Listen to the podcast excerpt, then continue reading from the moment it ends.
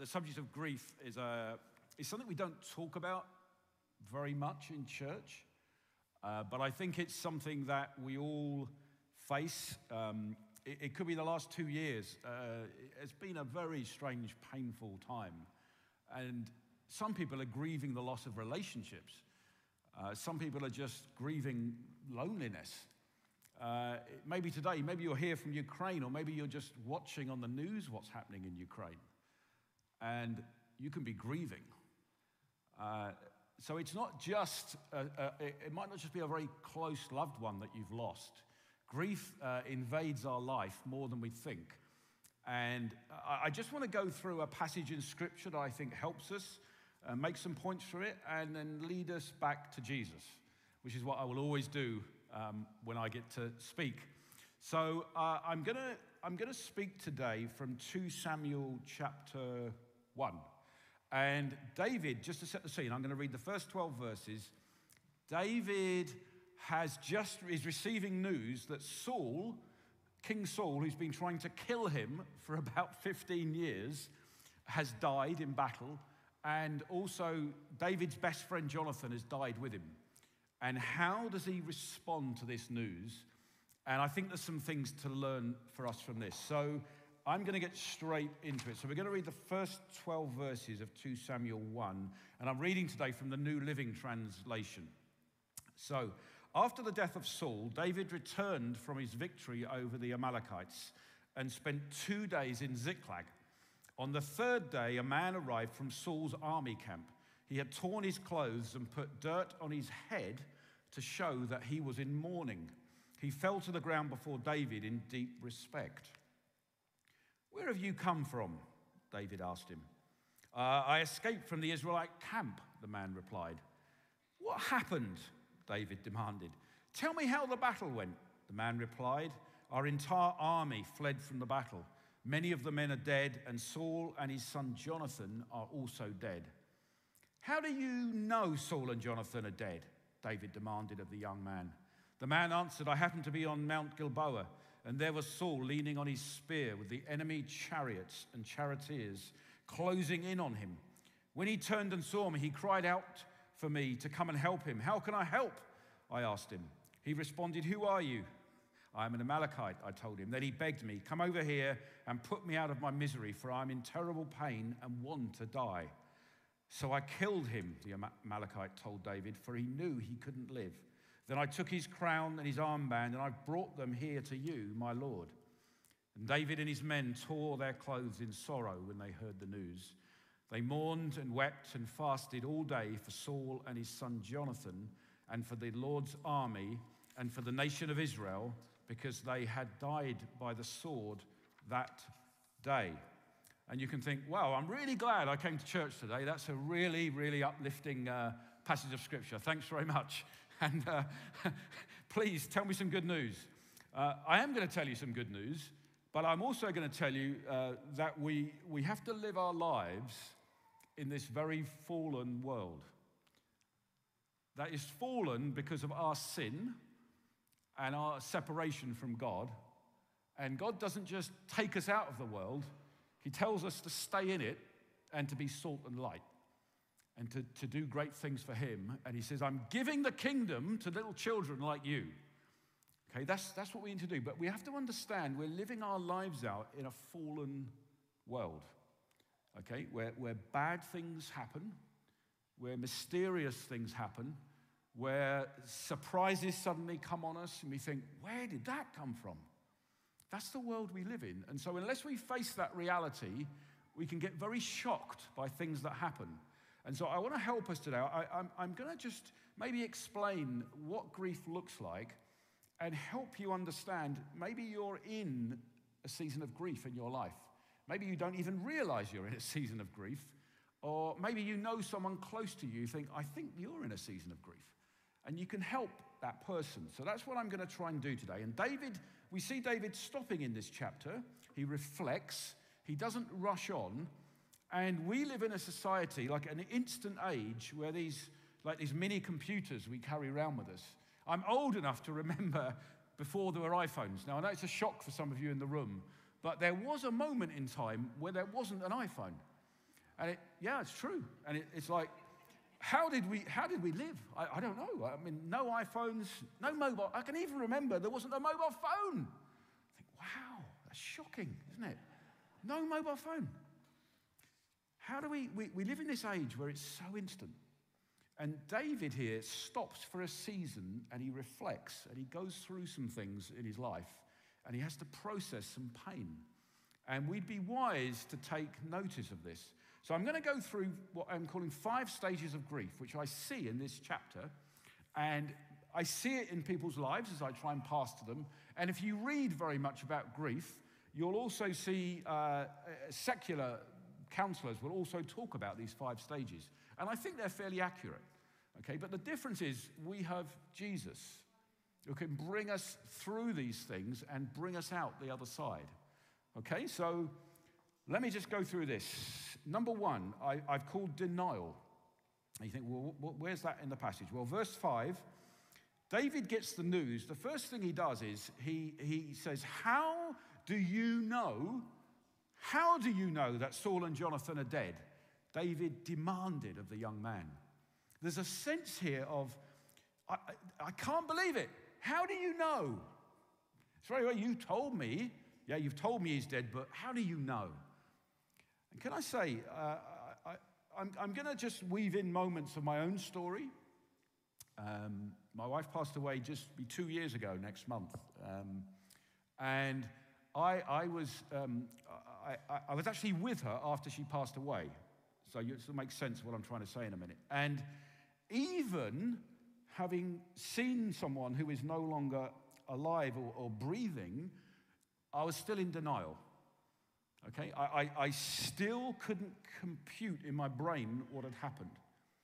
And it's a very common reaction. It, it, it's very common for people who also say goodbye to a loved one, and that loved one never comes home again. Or you see a loved one uh, not very often, and suddenly you hear they've passed away, and you realize, I'm not in this life going to see this person again. And a very common reaction is that our brains simply cannot accept that it's true. We just deny it. And so that happened to me. I, even though I'd seen with my own eyes, there was a part of me that was just in denial. I couldn't believe what I was seeing. And it's like a, the body, kind of, the mind has like a self defense mechanism that slows down extreme pain coming on us to give us time to cope and process what's happening. Our minds just can't compute the weight of the emotion that's coming on us. And so often we go into denial. And a denial attempts to slow the process down. I mean, the, every one of these are like a topic in themselves. So I'm not, I, I'm just laying some things out for you, and I'd love you to go away and talk to others about it. So, number one would be denial. The second thing that happens is just grief itself. Verse 11 uh, David and his men tore their clothes in sorrow when they heard the news. They mourned and wept and fasted. Okay, if you go to the dictionary and look, what does grief actually mean? It kind of talks about intense sorrow that's often caused by the death of someone close. Intense sorrow. And it's, let me just say two things about grief here. Number one is this what I see here is David expressing grief with others in community. Okay, it's to me, it's striking when I look at this how public David's grief is. I mean, it's out there for everyone to see. Now, I know today different cultures express grief in different ways. So, today, out in, in the Middle East, in a culture similar to this, grief would be much more public. It is it today. But I think we can learn some things from this because I, I feel sometimes that our grief is actually too private. And, and private grief, very private grief, can be quite dangerous for us. You see, David writes a poem. We didn't have time to read it, but from verse 17 right down to verse 27, David writes like a lament or a poem and commands the nation to learn it. I mean, this is public. He, goes through it. It's, it's like, uh, he said, What's a lament? A, a lament is like an outward expression of sorrow and grief. It's like giving, it's verbal, it's giving, it's giving expression to what you're feeling inside. And, and you can have laments to God. I'd encourage you, tell God how you feel. But tell others how you feel as well. This is what we see David doing. The, the issue is if you don't do this, I, I see withdrawal and isolation comes on people, and you close in on yourself. And God wants us in community, and the community is called the church, where we can share emotion with each other and receive encouragement. So Romans 12:15 talks about rejoicing with those who rejoice and weeping with those who weep. This is why God puts us in church. He puts us in community together so we can share with each other emotion and encouragement. And we can often feel like uh, showing suffering or loss can make us look weak. I think men, particularly, are quite bad at this. It's like if, if I show too much, uh, uh, uh, if I give too much expression to sadness or weakness or sorrow, I'm not going to look strong. And it, it, it's, it's a very ungodly attitude. I have to be clear on this. It's not what we're supposed to do. The Bible says that God's power in us is perfected in weakness, not in strength. So the stronger you try and make yourself, the stronger you time make, often you find the bigger fall you end up having. You fall over. And God is looking for people who will say, Do you know what? I desperately need God because I'm weak and because I can't do this life myself. But if God is with me, then I can do many things. And that's what God's looking for. And we need to understand that showing suffering, expressing it, or loss is actually strength. God, I think, loves it. He, he loves us to be vulnerable. It's what He's looking for. So express grief in community with others, and then how should we quickly just respond to grief in others? I think some of the reasons we don't share, because Christians sometimes aren't very good at knowing what to do if someone expresses grief. We see it in the book of Job. There's a long book in the Bible called Job, which is all about suffering. And Job's friends sit with him for quite a large chunk of the book. And in the first part of the book, they're, they're, doing well. Actually, what they do is they sit with him and kind of cry with him. As Job talks about all the pain that's on his life, his friends kind of join in and just cry with him. And I think, actually, you might think, well, that's not very good, is it? That's not very good friends. No, they probably are. Because sometimes all that people want you to do is just listen to them and maybe cry with them, and that's, that's very valuable. The second half of the book of Job, his friends start telling him off. They start telling him it's his fault. Terrible. There's an example in Job of what to do and what not to do. Tell him off, it's his fault. Must be something he's done. It's his fault. No, that's not how you respond to grief in others. Don't tell them it's their fault. Just listen to people.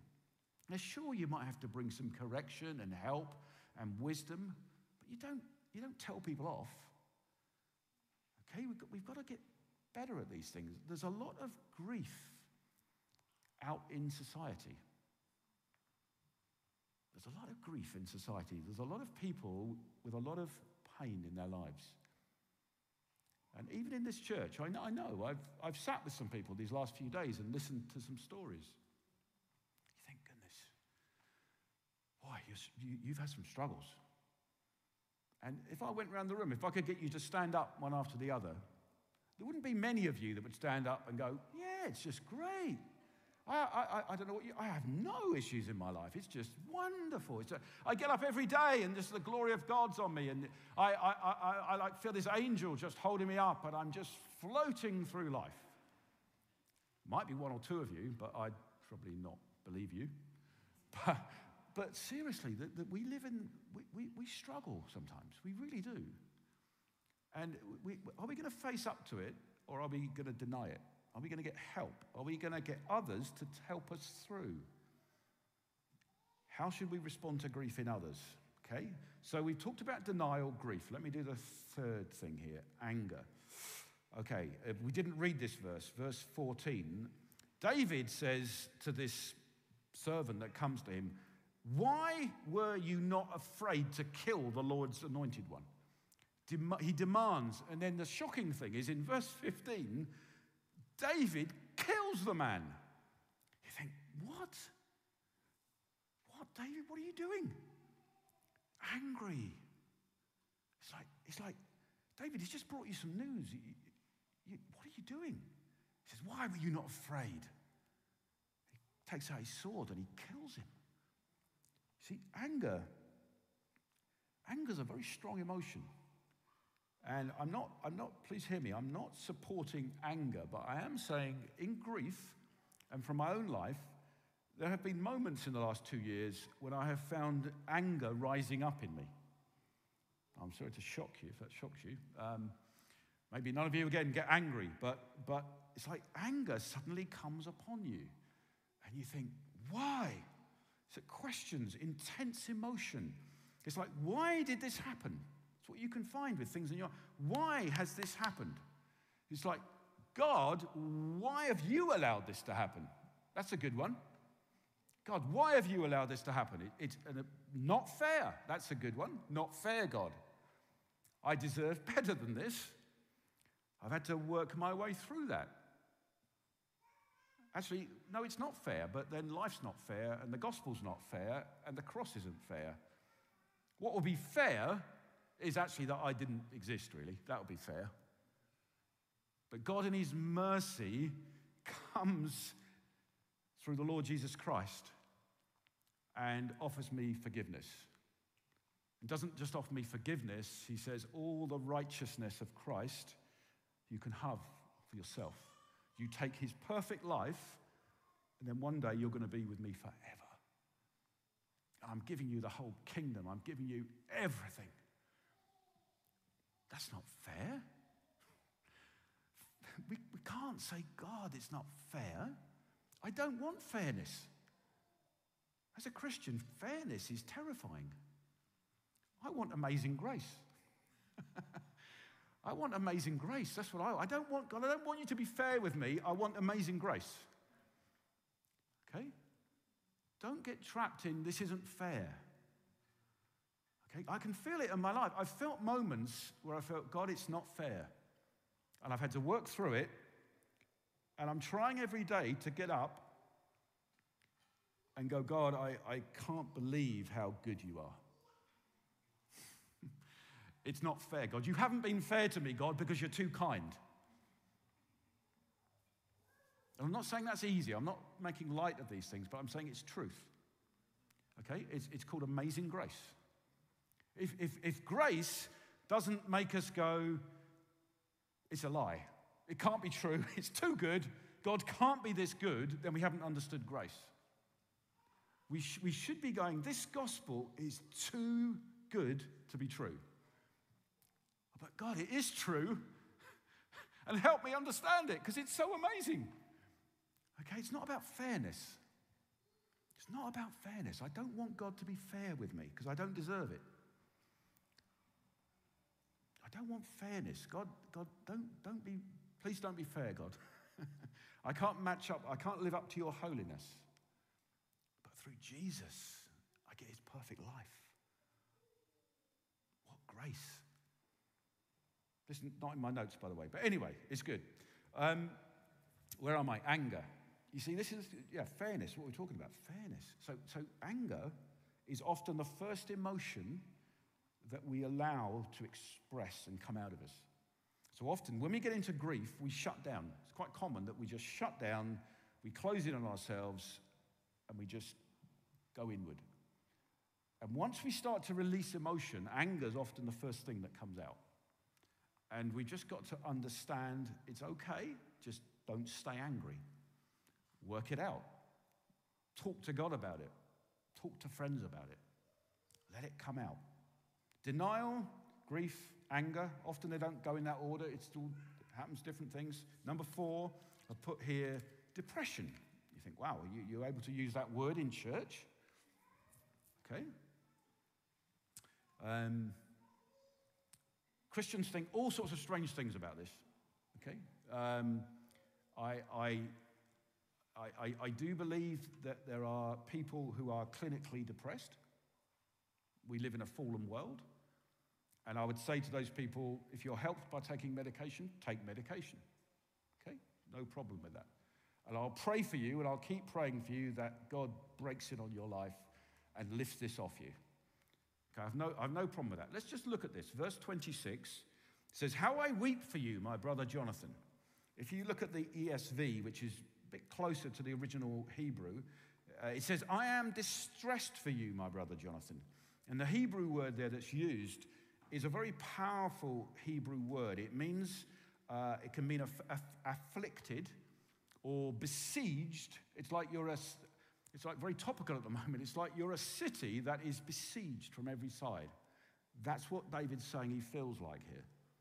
He can't get out. It's like he's hemmed in. There's nowhere to turn. His enemies are everywhere. Or it can mean you're shut in or you're oppressed.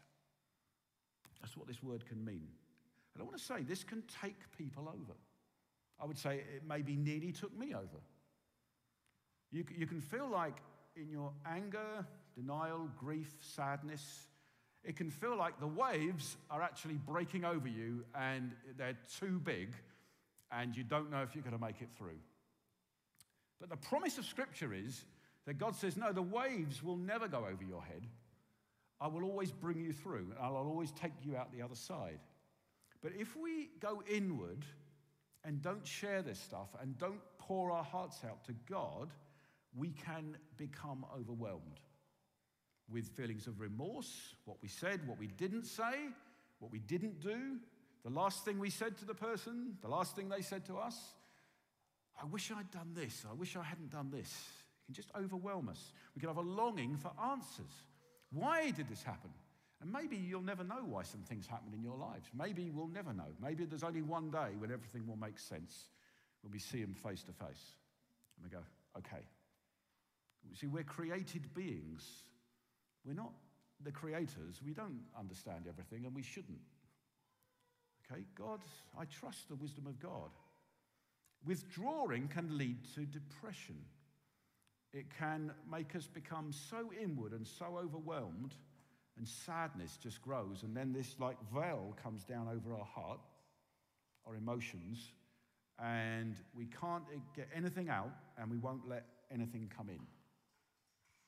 And I've seen this happen to people, and they just become quieter and quieter and more sad and more overwhelmed, and they get stuck. It doesn't have to be our story because we're in a community called the church. This is why God doesn't just put us on our own. He says, no, no, you must get in community. You must get help from each other. And we can have beautiful stories come out of this. Okay, we can lose sight of how God can be working in our lives. Even in the most pain, God can be doing beautiful things. Okay, we, we can look on and just say, This is ugly. This is, this is just horrible. What, what's happening? What's happening over here? What's what I look at on my television screen? What, what's happening in my life? It's just ugly. And sometimes we need someone else to go, Do you know what? I can see God working in your life. And you go, Is he? Is he? Yeah, don't you know that? Be encouraged. You're doing well. Am I? I think I'm doing terribly. No, that's because you have an accuser.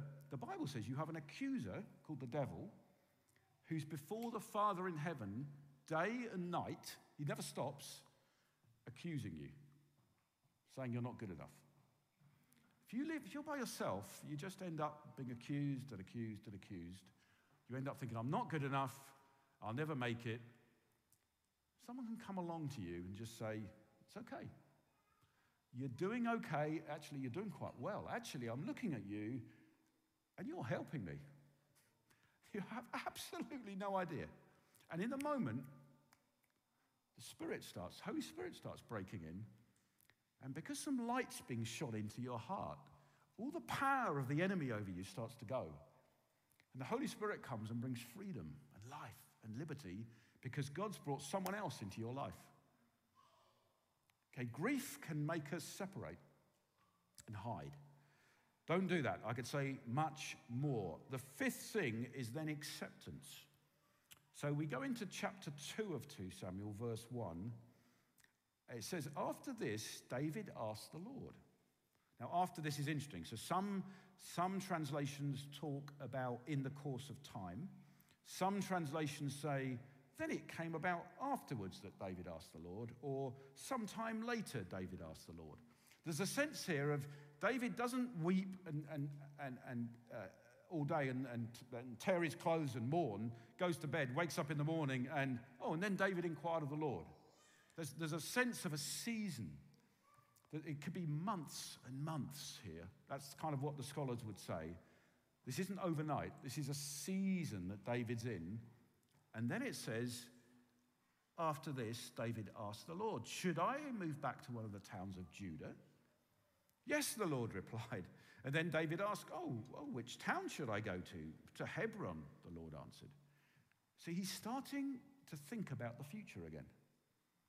See, I, I think David went through a season here of, uh, of distress, of some wrestling inside, of some grief. He may have been angry about some things. He may have even found he's uh, being overwhelmed in emotionally. But he doesn't stay there. He doesn't stay there. He starts to talk to God about the future.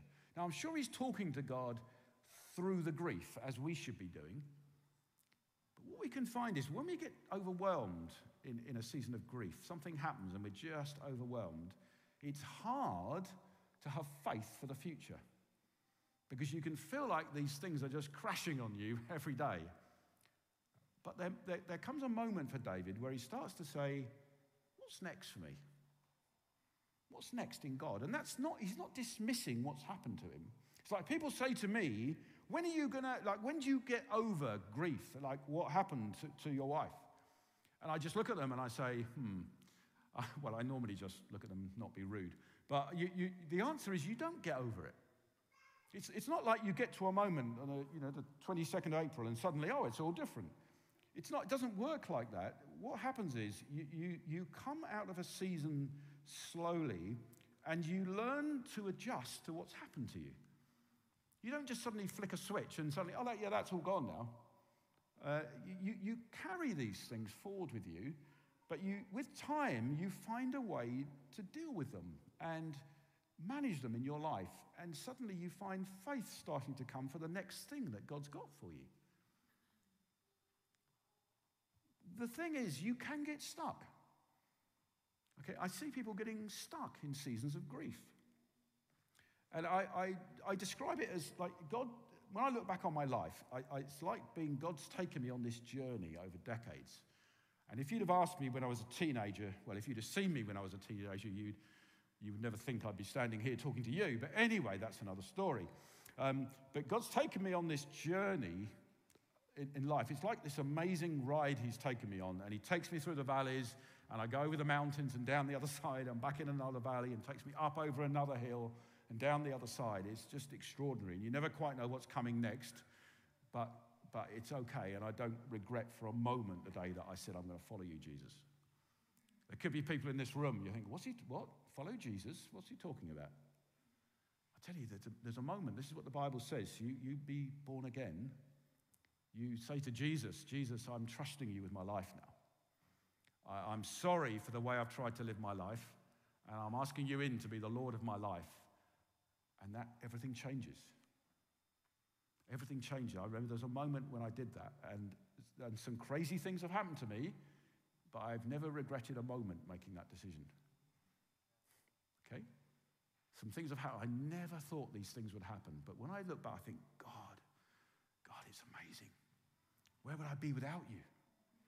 What a privilege to follow God. He's faithful. He's faithful. You see, we get on this bus, I call it like this coach or this bus that I'm on. And what can happen is, like, grief can invade your life.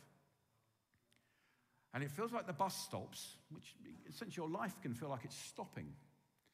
And people get off the bus at the stop called grief. and the bus carries on. my encouragement to you is, and by the grace of God, it could have happened to me. So I'm not, I'm not some perfect preacher here. This could have happened to me. By the grace of God, somehow God's been merciful to me. And I think there was a moment where I did get off the bus. It felt like that. But the bus didn't leave without me. I managed to get back on. okay? And it's not like the grief just gets left somewhere. You've still got it. But no, you're, you're thinking, God, where are you? What are you doing next? Where are you taking me? If we don't go through these seasons, if we don't understand them, they can do serious damage to us. And we can find our relationship with God getting less, and we don't understand why. Anger can creep in. We think, God, what are you doing? But God, in His mercy, shows us things like this. Well, I love the Bible. The Bible's so practical. So, what I want to say is, as I close, David is engaging back in life. There's no set time on it. It's not like, well, how long do you grieve for? Well, you, I, I think about you know, 50 days is about right, and then, then it's okay. Could be 500. It's, it's until the Lord leads you out. And He will lead you out if you stay close to Him. He will lead you out.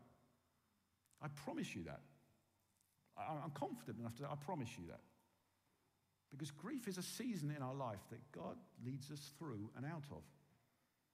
Okay, that David's requ- he's, resu- he's carrying on his fellowship with God. He's saying, God, what are your plans? Where do you want me to live?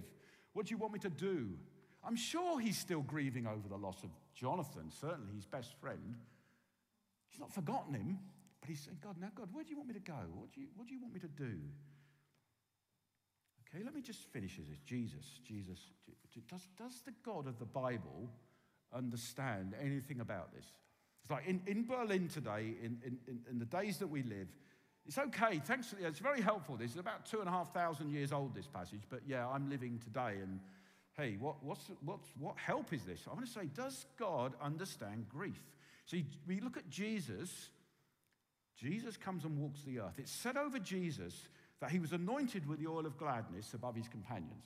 So what it's saying is Jesus is the happiest person that ever walked the earth. You think, oh, that's not very helpful, is it? That, that's not very helpful. What am I going to learn from the happiest person that ever walked the earth? And you're talking about grief. Isaiah 53, let me just read verse 3. This is prophesying about Jesus. This has come true. He was despised and rejected by men, a man of sorrows and acquainted with grief. Oh, so Jesus is the happiest person that's ever walked the earth, and he's a man of sorrows who knows grief. That is helpful. That's helpful. That's why Jesus is the beginning and end of wisdom. That's why, that's why I know in my life, as much as I study, as much as I walk with God, as much as I pray, as much as I uh, uh say, Jesus, help me understand you, I'll never get to the bottom of the well of the wonder of Jesus Christ. His, his riches beyond understanding. I'll never get to the bottom of it. Jesus is amazing. Okay, you, you go to Jesus with your grief.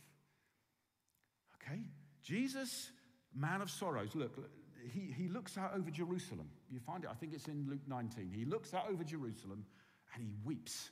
And he says, If only you people in Jerusalem, if only you knew who I was, peace would come on you. And yet you reject me. And he prophesies desolation over the city, and that's what happens and he's weeping. That's the Jesus that I come to. I, oh, Jesus, thank you. It's good for me to know that you look over a city and you weep. Jesus is at the tomb of his best friend Lazarus. Shortest verse in the Bible, Jesus wept. Something happens. He's looking at the people crying around him. He's oh, it's intense emotion coming on. He hangs on the cross and he says, Father, why have you forsaken me?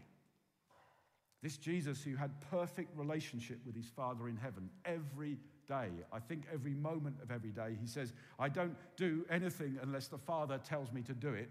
And he hangs on the cross and he says, Why have you forsaken me? And we think Jesus doesn't know about grief. He's been with the Father from eternity. He was there when the Father created the universe. He's on the cross and it's like, the Father has deserted him. And the punishment of sin that should have come on us, this amazing grace, gets put on Jesus. And Jesus goes, Father, where have you gone? And we think, God, do you know anything about grief?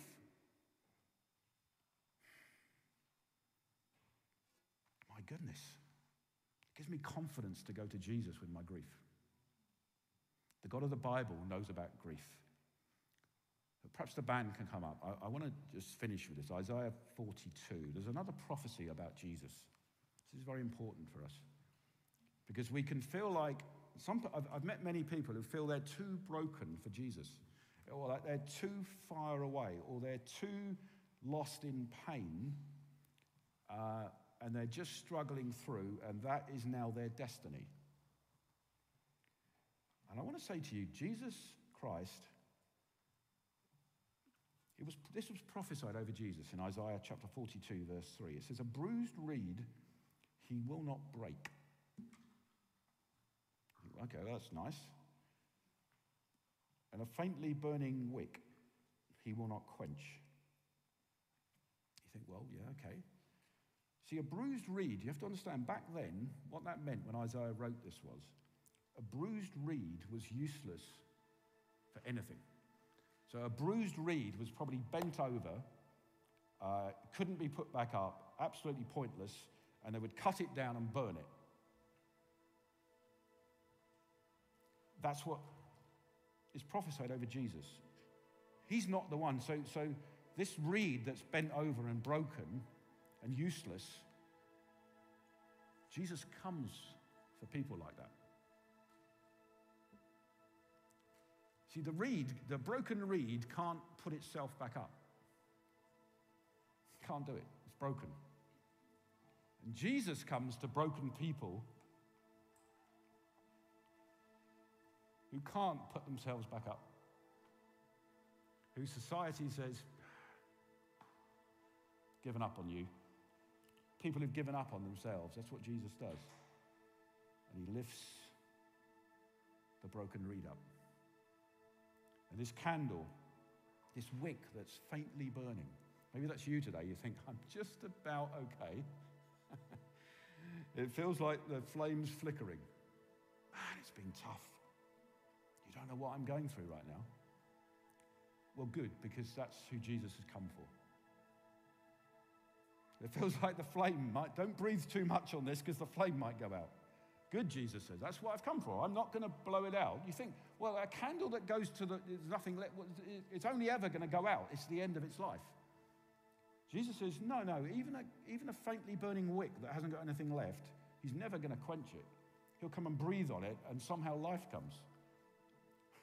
That's the God that we. This is the Jesus that's the King of Kings and the Lord of Lords. You think, I don't know how I can get through this situation. I don't know how my life is going to work out. I think it's too broken, it's too messed up. This situation is too huge for me. And the King of Kings and the Lord of Lords, Jesus Christ, comes and says, The broken reed, I'm going to restore. I don't come for the kings and the rulers and the princes and the ones that have got themselves sorted out. I come for the broken reed. And I come for the candle that's just faintly burning. And I say, I'm going to make you wonderful. I'm going to do something beautiful through your life. That's what this series is about. It's about somehow with God, He puts back the broken pieces and it's much more beautiful than before. He makes hopeless cases like me to be trophies of grace. Through amazing grace that comes on my life, and I, and I, lose, I lose it so often. I just, I just become too clever, I become too sophisticated. I think, oh, I'm, I'm okay. And when I, when I realize, actually, God, I'd never have got through this without your help. I'm actually much weaker than I think I am. God rushes in and does beautiful things. So I want to say to you today whatever you've come into this place with, whatever you're carrying, whatever your situation, whatever pain you're in, I speak life over you in the name of Jesus. Okay? His name is higher than any situation that you're carrying. It's, it's more powerful than the brokenness of your heart. It's more powerful than any name that's been spoken over you. It's more powerful than any loss you've suffered. suffered. It's painful, but it's more powerful, the name of Jesus. Because He can restore broken things. In fact, He can make things come out of nothing.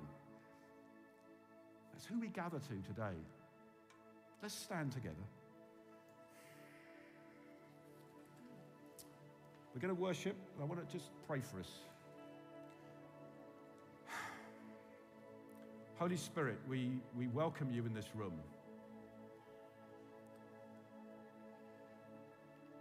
Holy Spirit, I pray now for the person that feels the furthest from you, from, from the Lord Jesus, the one with the questions about who Jesus even is. Maybe the person that's hanging on to their faith and it feels like the flame's about to go out. And you've come here today and there's great mercy and grace for you. And Jesus wants to come to you today and speak words of life over you. says, If the Son of Man sets you free, you shall be free indeed.